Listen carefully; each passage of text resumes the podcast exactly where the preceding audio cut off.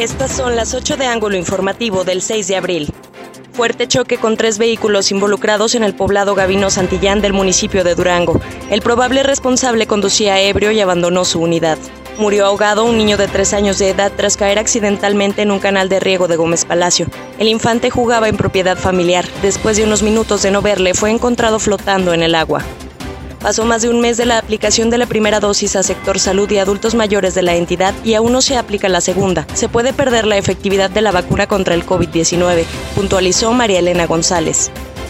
No se vacunará contra coronavirus a otro grupo de población hasta aplicar primero al menos una dosis a los adultos mayores de 60 años, enfatizó el presidente López Obrador. Añadió que él siempre sí se pondrá la vacuna inició la administración del biológico contra el SARS-CoV-2 en adultos mayores de la zona rural de la capital de la entidad. Hay tranquilidad en el mezquital, aseguró la diputada Sandra Luz Reyes. La inseguridad reportada por las autoridades sería en el área colindante con otros estados. Presentó Movimiento Ciudadano de Durango sus candidatos a los 15 distritos locales y cuatro federales. Entre ellos destacan Marta Palencia, Paulina Monreal y Antonio Mier. Denuncia el presidente de Transportistas Mixtos, Luis Martín Grijalva, la llegada de una empresa que opera de manera ilegal.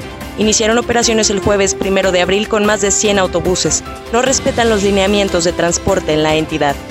Funerales Hernández presentó